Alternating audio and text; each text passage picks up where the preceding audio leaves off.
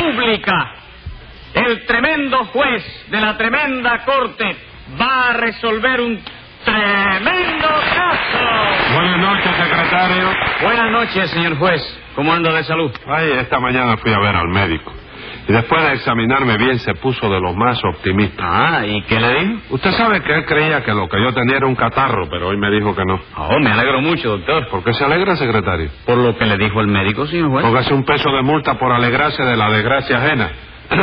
Oye, póngase el peso pero, oiga, multa. pero óigame, señor juez, ¿no dice usted que el médico creía que usted tenía catarro y que hoy le dijo que no? Sí, me dijo que no tenía catarro, que lo que tenía era una congestión pulmonar de la peorcita. Caramba, doctor, cuánto lo siento. Óigame, ¿y qué le mandó el médico? Que cambiara de aire. Por supuesto, como la salud es lo primero, pienso hacerlo. Pero dejemos eso.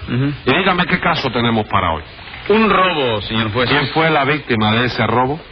El comerciante Rudecindo Caldeiro y Escoviña. Pues llame inmediatamente a los complicados en ese rudecindicidio. Enseguida, señor juez. Luz María Nananina. Aquí como todos los días. Rudecindo Caldeiro y Escoviña. José Candelario Tres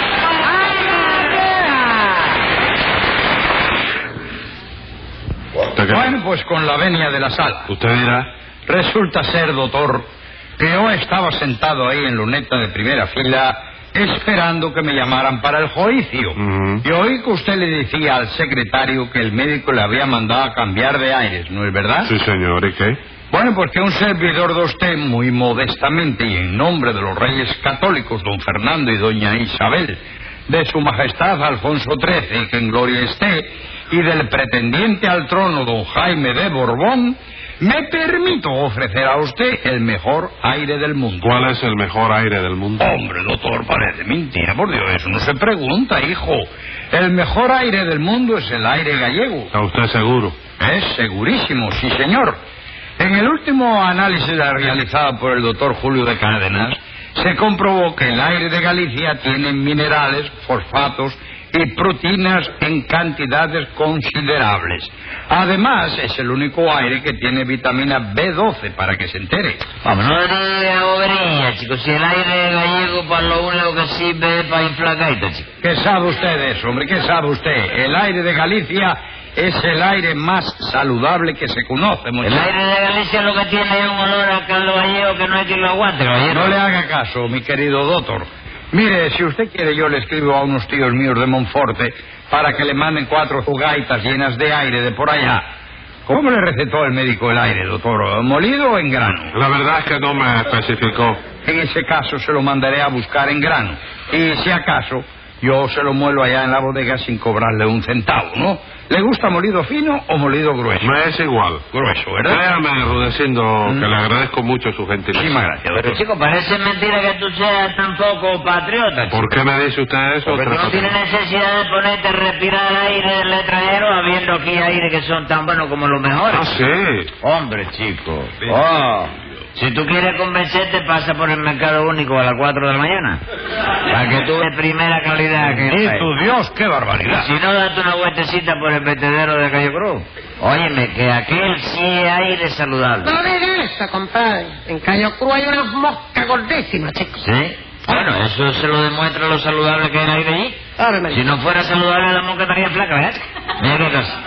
Usted parece que lo que quiere es que el señor juez se intoxique y se muera, ¿no? No, nada de eso. Lo que yo quiero es que respire el aire de Cuba primero y el extranjero después, chico. ¡Bravo! Muy bien. Claro. Además hay que acordarse de que nuestro aire olerá a rayos, pero es nuestro aire. ¡Bravo! Muy bien. Secretario, ¿Eh? póngase un peso de multa por seguirle a Tres Patines la corriente. ¿Qué corriente? La corriente de aire.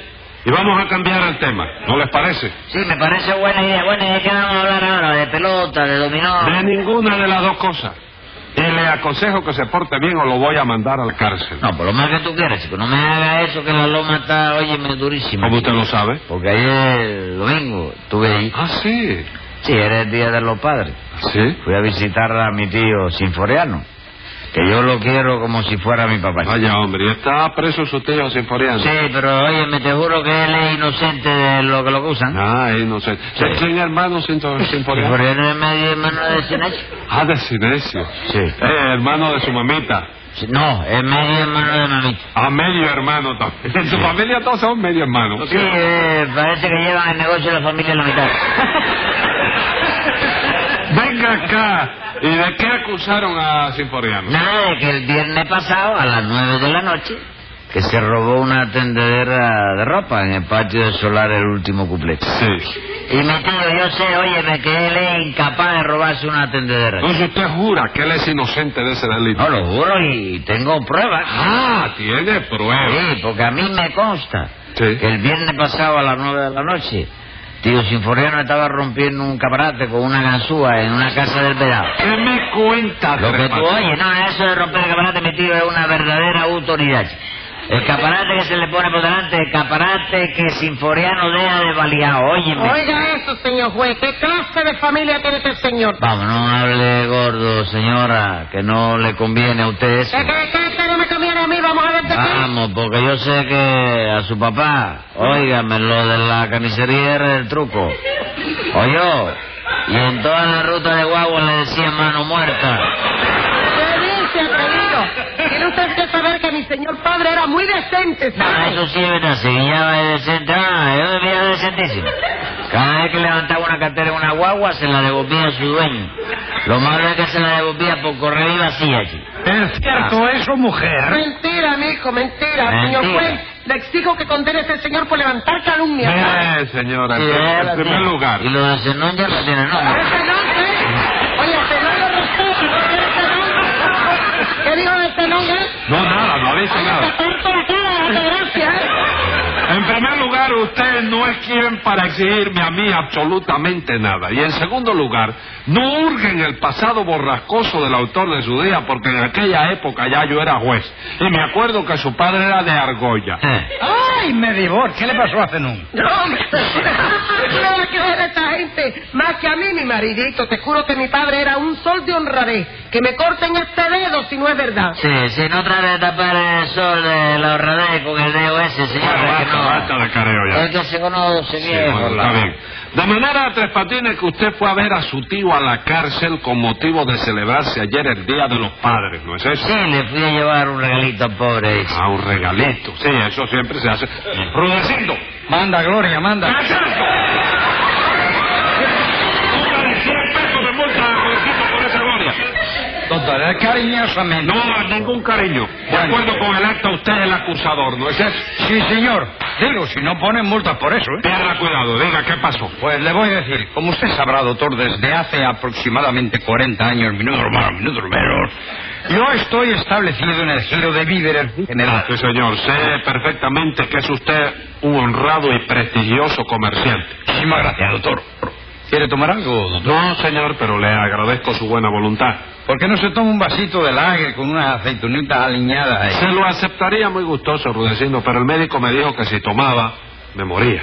Bueno, por mí no tenga usted pena, doctor, no. Puede morirse cuando quiera, que todo el chocolate y el café que se consuman en el velorio van por mí completamente gratis. Eso sí, ¿eh? lo único que quiero es que en la despedida del duelo el orador eh, me le haga una mención comercial de 30 segundos a la bodega. ¿Me hace el favor? Pues sí, Rudecindo, si tú pones café y chocolate, yo pongo el show y una orquestica ¿Cómo buena. ahí. es eso, Tres Patines? ¿Usted piensa llevar una orquesta a mi velorio? Es poco, perdona. Llevo una orquesta y llevo un conjunto. ¿La melodía de correcto te gusta? La melolía. ¿Sí? Tú vas a ver cómo se van a divertir los dolientes. Secretario, póngale a Tres Patines un peso de multa por cada músico de la orquesta. Dos pesos por cada integrante del conjunto. ¿Va a llevar algo más? Que se va a llevar algo más. No, no, yo voy a llevar ahí a uno que recita, que es muy bueno, muchacho.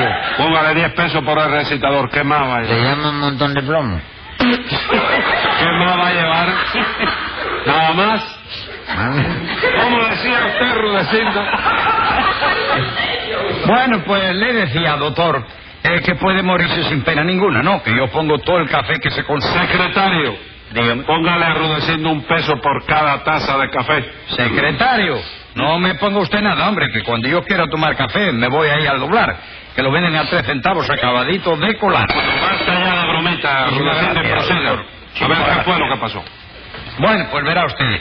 Como le decía, yo hace 40 años que tengo una bodega, ¿no? 40 años. Sí, señor. Y ya usted era un hombrecito. Sí, ya, yo era Ya un- tenía... No, hombrecito no fue siempre, No, toda no, la vida. no, no, pero quiero decir un hombrecito de unos, de unos 30 años ya. ¿Eh? De unos 30 años cuando... No, hombre, 14 años vine yo de España. 14 qué. 14 14, años. sí, era chiquiteco. Chiquito. ¿Viste? Sí, ¿Viste? un rebajito, era un rebajito, sí, chiquito. Sí, hasta medio formadito vine de España y todo. Bueno, ¿y dónde tiene usted la bodega? Eh, en Prado y Tamarindo, primer piso. ¿Cómo, cómo dice? Que tiene usted establecido una bodega en un primer piso. Sí, señor. ¿Y cómo se le ocurrió a usted eso, Tres Patines? Eso no se le ocurrió a mi marido, señor juez. El que le aconsejó el disparate ese arrudecindo fue tres patines. Ah. Oye, lo adivinó, güey. Ah. Oiga, señora, las indirectas suyas no afectan mi integridad varonil ni lastiman mi talento preclaro. Ajá. ¿Qué dijo Eh, usted? Eso le pregunto yo. ¿Qué. De manera, Tres Patines, que usted aconsejó a Rudecindo, con esa inteligencia preclara que tiene usted, a que pusiera la bodega. Bueno, chicos, sí, porque él antes estaba establecido en lo bajo, ¿no? Pero yo le dije que se mudara para arriba para cumplir con la ley. ¿Cómo?